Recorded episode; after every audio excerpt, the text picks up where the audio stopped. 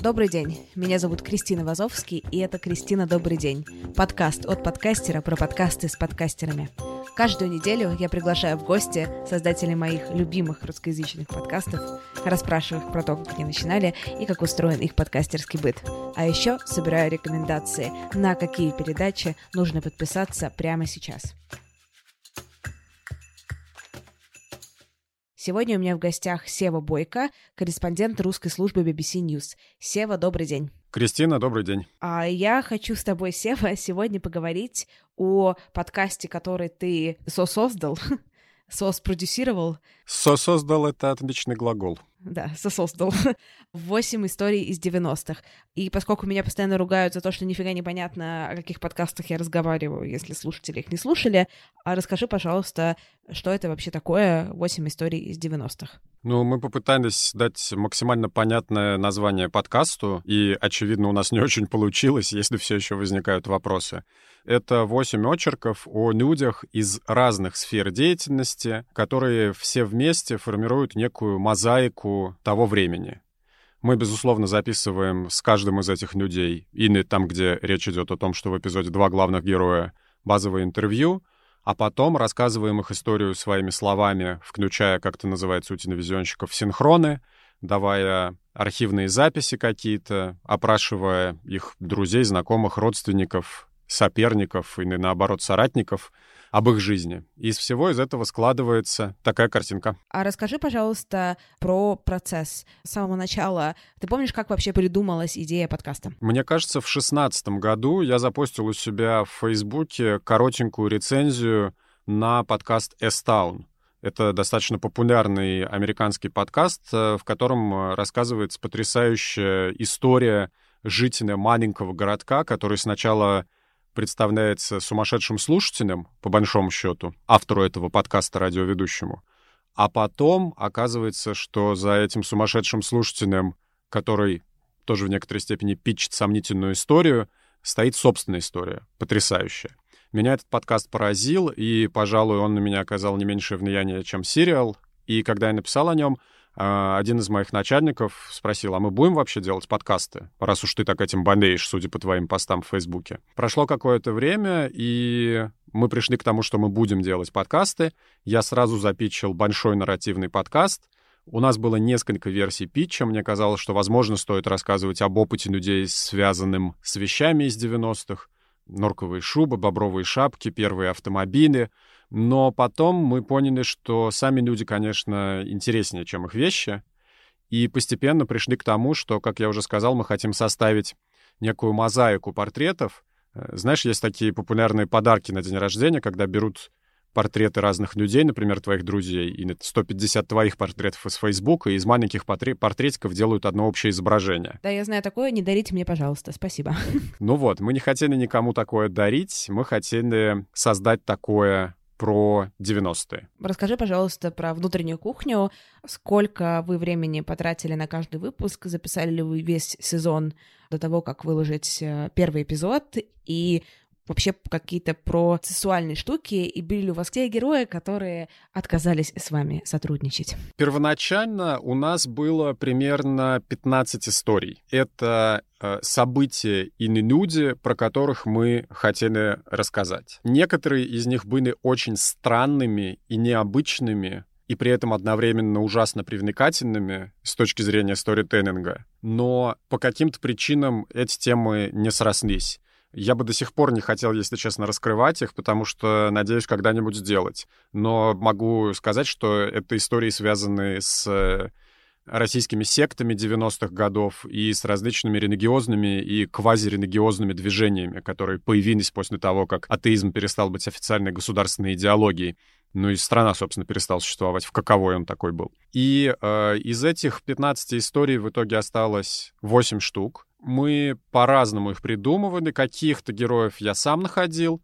Ну, например, я понимал, что мне нужна история про поп-музыку, и просто стал перебирать всех музыкантов, про которых я помнил, что с ними случилось тогда что-то интересное.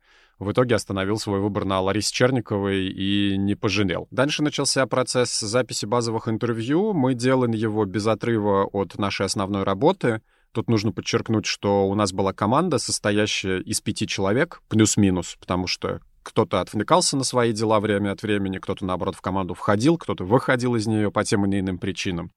И мы потратили примерно полгода на запись восьми базовых интервью, а затем уже я и еще несколько человек стали работать над этим как над спецпроектом. Я на протяжении нескольких месяцев посвящал все свое время монтажу, поиску в архивах, добору необходимых дополнительных интервью, написанию скриптов, э, утверждению этого всего на редактуре и так далее и тому подобное. Ну и плюс отчасти вел по этой же схеме тех своих коллег, которые делали самостоятельные эпизоды. Это Нина Назарова, Оксана Чиш и Катерина Сидмирова. То есть это какой-то, на самом деле, очень длинный срок работы. То есть сколько полгода на поиск истории, еще там несколько месяцев, ты сказала, на монтаж, правильно? То есть получается где-то там месяцев 8-9 всего.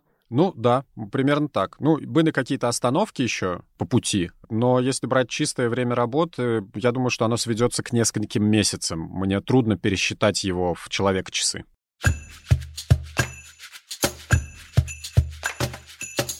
Когда вы этот подкаст делали, были ли у вас какие-то цели конкретные, что вы хотите от этого получить, например, не знаю, в прослушиваниях или еще в чем-то?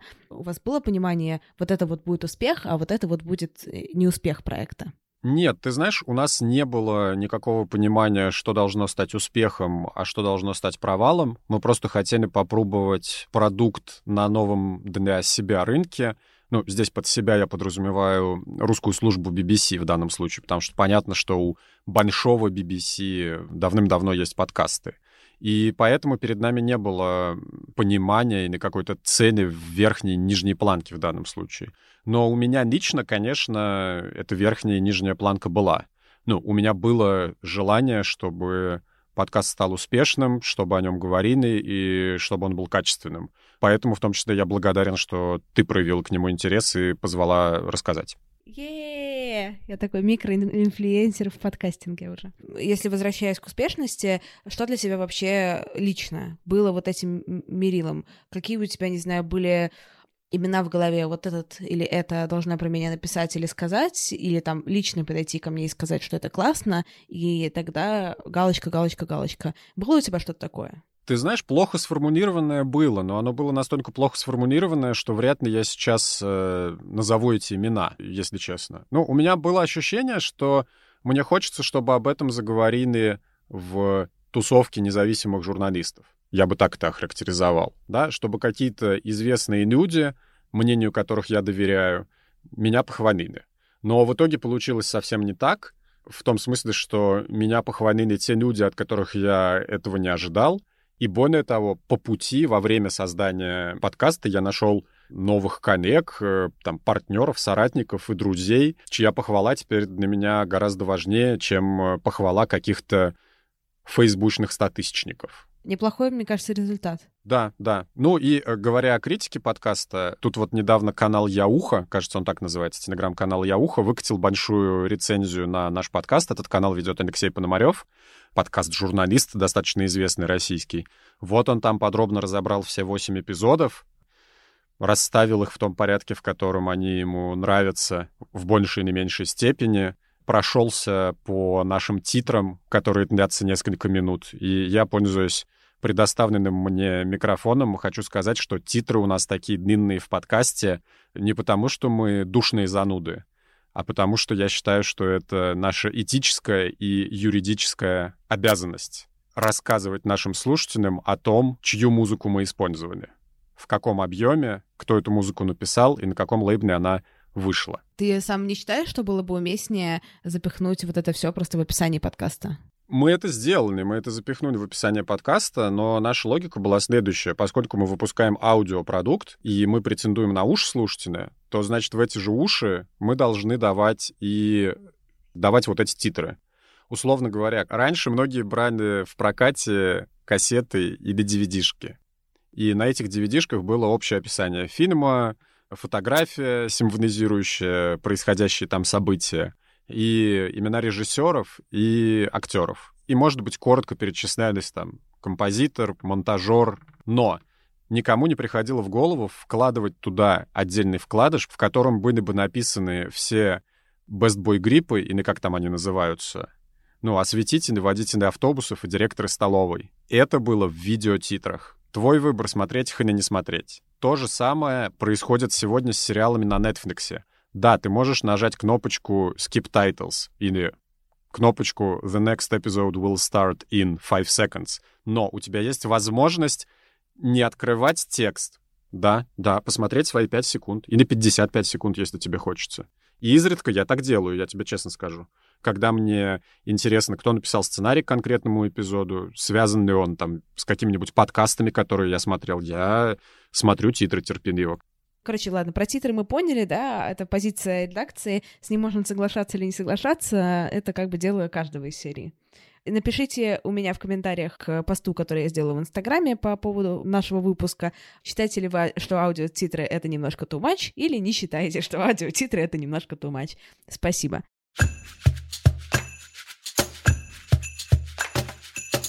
Какой у тебя лично из всех восьми историй самый любимый эпизод? Мне очень нравится эпизод про Хасана Баиева, чеченского врача, который лечил пострадавших во время Первой и Второй чеченских войн по обе стороны фронта. И, кстати, по-моему, этот эпизод занял первое место в личном топе Лёши. Здесь мы с ним совпадаем. И мне кажется очень трогательным эпизод, который Оксана Чиш, моя давняя коллега и близкая подруга, сделала про уранского поэта Бориса Рыжего, который покончил жизнь самоубийством еще в начале 2000-х, и это был единственный главный герой эпизодов, которого нет в живых, но при этом эпизод получился ужасно чувственным.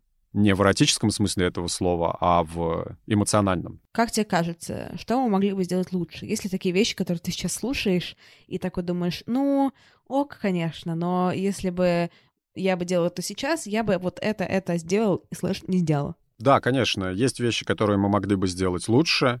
Э, во-первых, я считаю, что мы могли лучше работать со звуком. Это главное, чему я научился за время работы над этим подкастом. И, откровенно говоря, мне даже немного стыдно, что наш звук не так хорош, как мог бы быть. Потому что когда ты работаешь в корпорации, где огромная, очень прогрессивная радиосеть, ты должен соответствовать ее стандартам. Я не думаю, что мы не дотянули до стандартов BBC. Я думаю, что мы дотянули. Если бы не дотянули, наверное, просто в таком виде это бы не вышло. Но мне кажется, что звук должен был быть еще чище. Я имею в виду просто саму запись интервью. В каких обстоятельствах записывали интервью? Ты приезжал с, с условным зумом кому-то в гости, либо ты приглашал героев э, к вам в студию? У нас было пара неудачных опытов с выездной записью, и в итоге мы стали звать героев только в студию. За исключением Екатеринбургского эпизода, который Оксана делала на выезде, где студия была ей недоступна, большая часть остальных эпизодов э, записана на студийном оборудовании. И это сняло все проблемы, и мы сделали это ровно потому, что первый опыт мне показался неудачным, и я решил не рисковать. Расскажи мне про нарратив, который вы зачитываете, если у тебя чем-то интересным поделиться по поводу него как вы его писали, как вы писали сценарий, как вы его читали? Смотри, во-первых, что касается сценария. Естественно, мы писали драфты скриптов, зачитывали эти скрипты вслух, включая звуки, которые там должны быть, отдельно. То есть мы собирали отдельную дорожку с аудиоматериалом и зачитывали скрипт. И это позволяло нам каждый раз не перетасовывать все на монтажном столе. То есть мы могли сделать черновую сборку без записанной начитки. Таких сессий, в зависимости от эпизода, могло быть от одной до пяти. На ранних эпизодах мы много перелопачивали фактуру, переставляли местами куски, выбрасывали, заменяли одни другими. Эпизоды, которые записывались позднее, конечно, собирались гораздо быстрее и гораздо меньше у редакторов, а у нас была, в общем, целая редакторская группа, которую я читал, и мои коллеги, девушки, читали. Было гораздо меньше вопросов у этой редакторской группы. Теперь, что касается самой начитки непосредственно. Я работал на радио 3 или 4 года, хотя, возможно, мой гнусавый голос не заставит никого в это поверить. И у меня сформировалась какая-то подача радийная. Я не видел в этом никакой проблемы. Мне казалось, что радийная подача, правильное интонирование, тихие вздохи и тихие выдохи — это хорошо, что я владею там мастерством пауз, интонационного выделения и так далее и тому подобное. Но оказалось буквально на первых же черновых начитках, что это не работает. Для подкаста нужна совершенно другая подача. Нашей задачей, в общем, было этой подачи достичь в той или иной степени. И я могу сказать, что для некоторых эпизодов у меня это получилось хуже, чем у девочек, которые не работали на радио никогда. Ты можешь посоветовать э, два эпизода из восьми историй, которые нужно слушателям послушать, чтобы как раз прикинуть у себя в голове, получилось ли у тебя лучше или хуже и так далее. Именно с точки зрения интонирования и какой-то уместности в подкасте твоего голоса или голоса твоих э, коллег. Ну, мне кажется, интересно послушать эпизод, который записывала Нина Назарова. У Нины Назаровой нет практически никакого опыта в аудио журналистике, насколько я понимаю, за исключением участия в гостевых подкастах, например. И в этом смысле будет интересно, какая начитка понравится слушателям больше. Начитка Нины в эпизоде «Клятва Гиппократа» или, допустим, начитка Оксаны в эпизоде «Лучший после меня». У Оксаны десятилетний родийный бэкграунд.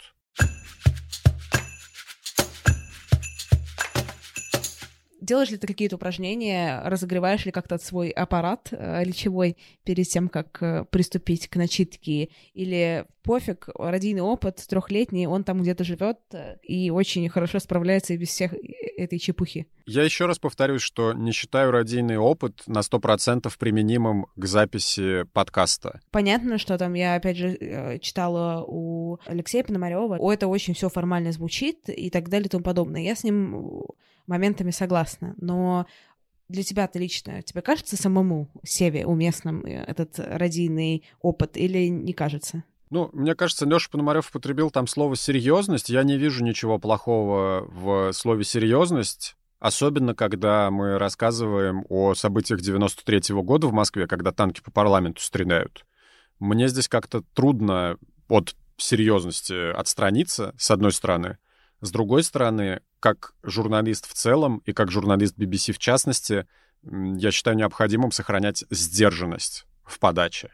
Критики радийной начитки правы в том смысле, что, конечно, подача должна различаться для радио и для подкастов. И об этом говорит, допустим, Ник Кремер, весьма уважаемый в этой среде человек. С ней трудно не согласиться. И мы искали правильный баланс все время, для меня в частности, между сдержанностью в подаче, серьезностью в подаче, балансом в подаче и тем, чтобы не превращаться в диктора, который выступает от советского информбюро. Теперь, возвращаясь к твоему вопросу про упражнения. Профессиональная постановка голоса — это отдельная большая задача, которая, на мой взгляд, не нужна большинству подкастеров, если у них нет только каких-то серьезных проблем с дикцией. Чего не нужно делать, на мой взгляд, перед тем, как ты садишься перед микрофоном, и эти правила тоже хорошо известны, это пить накануне, если только ты не хочешь занизить себе голос на тон или два. Это хорошая шутка, да. Но последствия могут быть непредсказуемыми. Голос может просто сесть, или ты можешь начать давать петуха после обидных возлияний.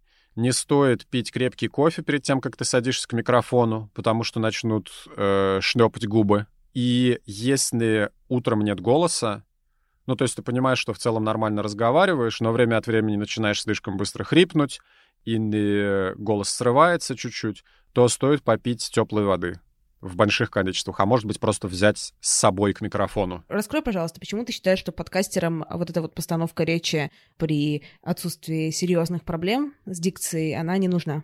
Постановка речи, с моей точки зрения, нужна для того, чтобы привести твой голос к некоему среднему стандарту, удобному для восприятия слушателю в машине. Слушателю в машине все равно, кто читает новости на радиостанции «Эхо Москвы», где я этим занимался три года.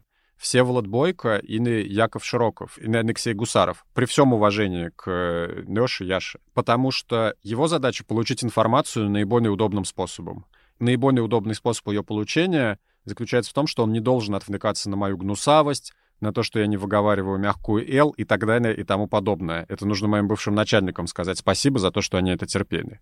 Но в подкасте все устроено противоположно.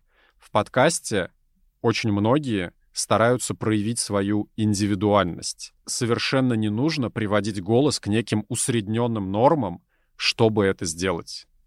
Вот почему, мне кажется, не стоит заморачиваться техникой речи, если только у вас нет серьезных проблем с дикцией, которые мешают воспринимать смысл слов, которые вы говорите.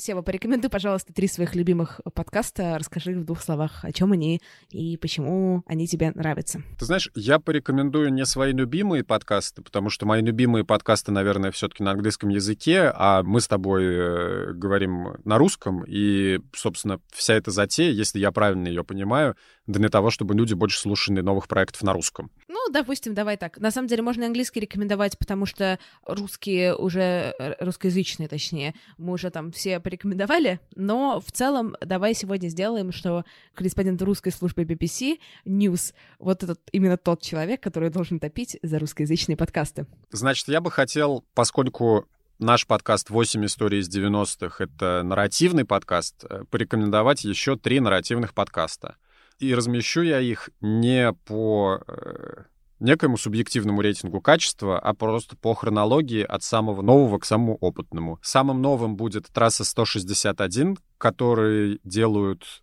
Алексей Пономарев и Таисия Бекбулатова для проекта «Холод Медиа». Про него сейчас довольно много говорят, он в топах русскоязычных подкастов Apple, и это хорошо, потому что это русский true crime в подкастинге. Этого давно не хватало, и теперь это есть. Второй подкаст, который я бы хотел порекомендовать, это «Голос зоны», который делает Петр Рузавин для издания «Медиазона».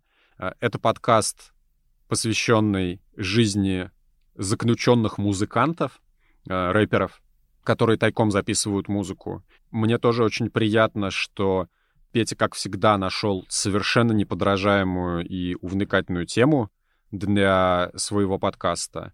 И хотелось бы, чтобы люди его больше слушали. И третий подкаст — это подкаст, который делают Дарья Полыгаева и Дарья Данилова. Он называется «Не перебивай».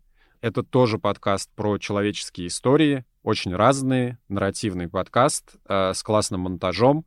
По-моему, он старше двух предыдущих названных мной нарративных подкастов выдержан несколько в другом стиле, но все равно заслуживает очевидно упоминания. Слушайте 8 историй из 90-х и мой подкаст «Это провал». Подписывайтесь на нас э, в социальных сетях. Э, я пощу смешные истории в Инстаграме. Поиграйте в мое актуальное бинго для самых актуальных э, закрепленных сторис. Будет смешно. Обязательно оставляйте отзывы в iTunes. Мне что давно никто не оставлял отзывы в iTunes. А, и это грустно. Лучше оставлять хорошие, чем плохие. Но в целом, если у вас есть мне что сказать плохого, тоже можете писать. Только, пожалуйста, давайте будем корректными. Восьми историям из 90-х тоже напишите какой-нибудь хороший отзыв. Это классный подкаст. Вообще слушайте подкасты, любите друг друга. Всем хорошей недели. Пока-пока.